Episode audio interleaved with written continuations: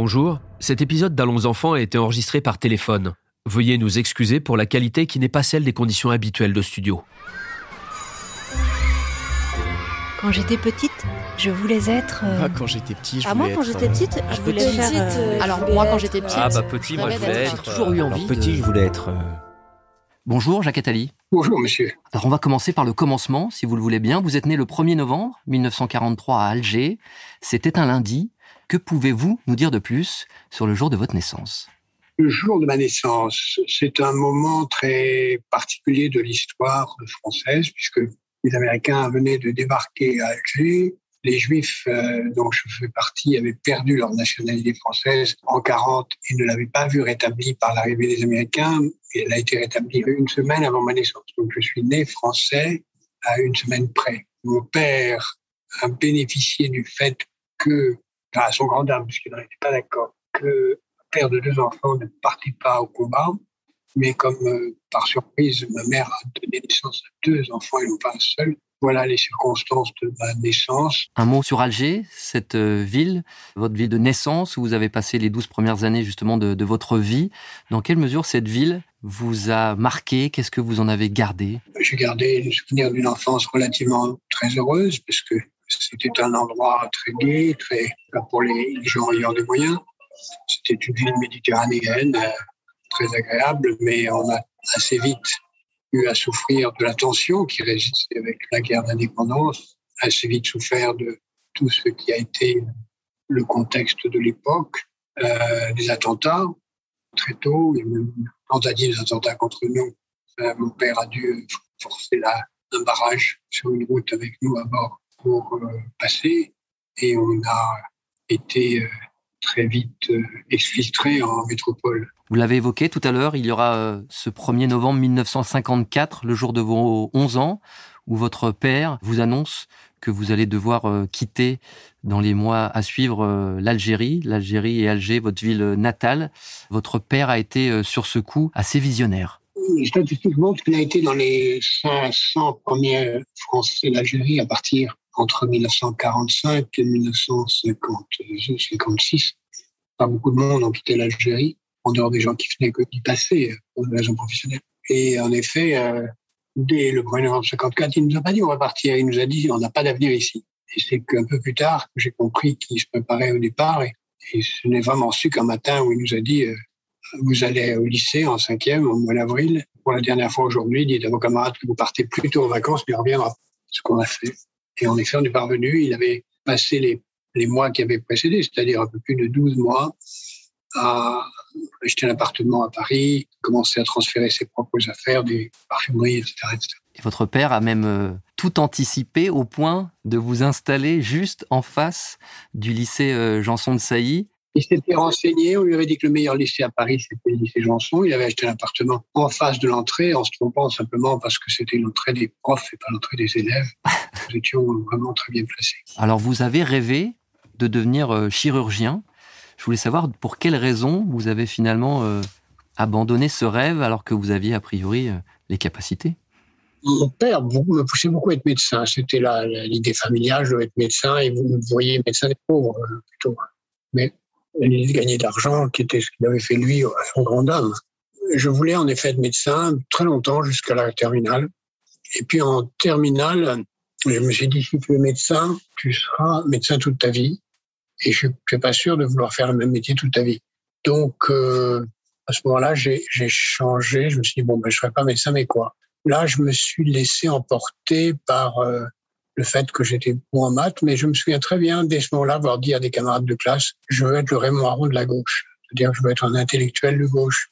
Raymond Aron était à ce moment-là le grand intellectuel de la droite. Et ça a été mon, mon modèle. Je l'ai rencontré bien après.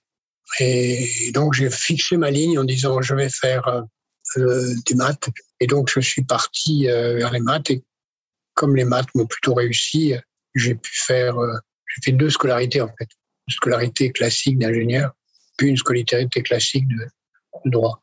Deux scolarités complètes. Pour revenir quand même sur votre parcours, j'ai même peur d'en oublier, diplômé de l'école polytechnique, dont vous sortez major de la promotion 63, mais aussi diplômé de l'école des mines, de Sciences Po Paris et de l'ENA. c'est absolument exceptionnel. Comment on peut atteindre ce parcours d'exception? Plus un doctorat d'économie après. Oui, écoutez, je c'est beaucoup de travail, quoi. C'est beaucoup de travail. Il y avait une motivation qui était, je voulais pas dépendre de l'argent. J'avais la horreur de l'idée d'avoir à gagner de l'argent. Je ne voulais pas avoir avoir un, forcé de gagner de l'argent, donc je, comme je n'avais pas le sentiment que mes parents me laisseraient quelque chose, parce que mes parents m'avaient toujours dit qu'ils ne nous laisseraient rien et que c'était normal. Et heureusement, mes parents vécu très relativement âgés, pas très âgés, mais relativement âgés, ce qui fait que n'ayant pas de retraite, euh, les moyens qu'ils avaient ont servi heureusement à leur train de vie il me fallait à tout prix avoir une sécurité matérielle, sans avoir l'obligation de faire un métier pour gagner de l'argent. Et je visais pour ça d'être au Conseil d'État. Et euh, c'était mon obsession. Il faut que je rentre au Conseil d'État. Je le voyais comme le lieu où je pouvais euh, être libre de faire ce que je voulais, d'écrire, d'enseigner, sans avoir quelque chose à faire pour gagner ma vie. Ce qui est exactement ce qui s'est produit. Alors, euh, votre parcours qui en suivra, on le connaît évidemment. Il est beaucoup trop long pour qu'on puisse euh, s'épancher dans Allons enfants. En revanche, euh, la transmission fait partie des sujets que nous aimons aborder dans, dans ce podcast. Euh, c'est aussi un sujet qui vous concerne à, à, bien des égards. Dans toutes les activités qui sont les vôtres aujourd'hui, quel est votre regard justement sur la transmission? D'abord, c'est un regard très égoïste parce que j'adore enseigner. Et euh, la plupart des, idées plus ou moins bonnes que j'ai pu avoir, je les ai eues en enseignant. Parce que j'enseigne sans notes toujours. Je, crois que c'est une politesse à l'égard de ceux qui en parlent. Je réfléchis en parlant. Si j'arrive pas à me convaincre moi-même, je convaincrai personne.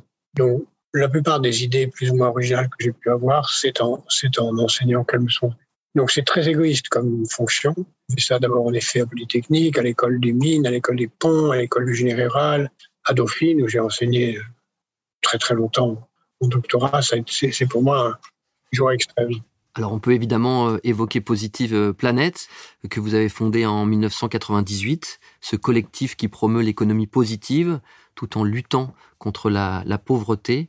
Où en sommes-nous aujourd'hui et êtes-vous euh, encore heureux de, tout ce qu'apporte justement ce collectif? Comme vous le dites, ça fait plus de 25 ans, donc des temps maintenant sans doute que je passe la main à quelqu'un d'autre mais le concept d'aider les gens à créer leur entreprise et que cet endroit soit positif pour travailler, participer à la société est devenu une banalité. Nous faisons maintenant dans, une vingtaine de quartiers en France. Nous faisons des forums, nous faisons beaucoup d'activités diverses. Je ne suis que président, je ne suis pas actif. J'ai l'impression de faire quelque chose d'utile. Vous êtes père de, deux enfants. Euh, votre vie privée est quelque chose évidemment que que vous gardez pour vous et, ça n'est pas le, débat. En revanche, ce qui m'intéresse, c'est le regard que vous avez sur euh, cette nouvelle génération, sur les nouvelles euh, générations. Est-ce que vous êtes inquiet? Les enfants sont euh, très différents selon les classes sociales, les moyens dont ils ont pu disposer, les pays où ils vivent, et leurs origines. Je pense que cette, la génération de mes enfants, qui ont dans la 30, entre 30 et 40 ans, ont en effet devant eux des jours difficiles, en même temps que des choses passionnantes à faire, des combats magnifiques à mener, je pense qu'ils vont vivre et être des acteurs de grandes révolutions plus ou moins violentes, mais il y aura des révolutions dans leur vie active, dans les 20 ou 30 années qu'il leur reste de vie active. Euh, il y aura des révolutions. Euh, et je souhaite qu'il y en ait, parce que ça ne peut pas durer comme ça. Je pense qu'il y aura des changements où euh, le fait d'être ce que sont beaucoup de gens de cette génération, c'est-à-dire polyglotte, nomade, disponible, universaliste, altruiste, soucieux des autres, pas attachés à la propriété matérielle sont des atouts. Qu'est-ce que vous avez envie de, de, faire passer comme message auprès de cette nouvelle génération qui a devant elle tellement d'enjeux, euh, à commencer par euh, l'écologie, l'économie, euh, la religion, la société? Il faut qu'elle comprenne d'abord le schéma du déroulement de l'avenir. Donc la première chose que je demande aux générations futures, c'est de comprendre, en acceptant ce déroulé tel que je le dis ou d'autres, l'histoire qui vient et à partir de là, d'en déduire un, chemin, des métiers, des activités qui ne peuvent en rien être simplement égoïstes, qui ne peuvent en rien être simplement tournés vers soi-même. Voilà. J'aurais une dernière question pour vous, Jacques Attali. C'est la question un peu signature d'Allons enfants. Qu'auriez-vous envie de dire au, petit Jacques, celui qui avait 12 ans, qui quittait l'Algérie pour rejoindre la France, s'il était en face de vous au moment où on se parle? Je lui dirais, euh, essaye d'être honnête, ne te mens pas à toi-même, ne renonce à rien et d'être utile ne, fait pas de mal à personne. Voilà.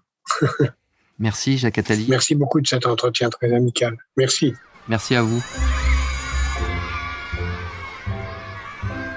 Allons enfants est un podcast Engel présenté par Romain Ballan. Abonnez-vous pour découvrir nos prochains épisodes. Production et réalisation, Raphaël Fruchard. Ingénieur du son, Thomas Gabriel. Coordination de production, Alix Pénichon.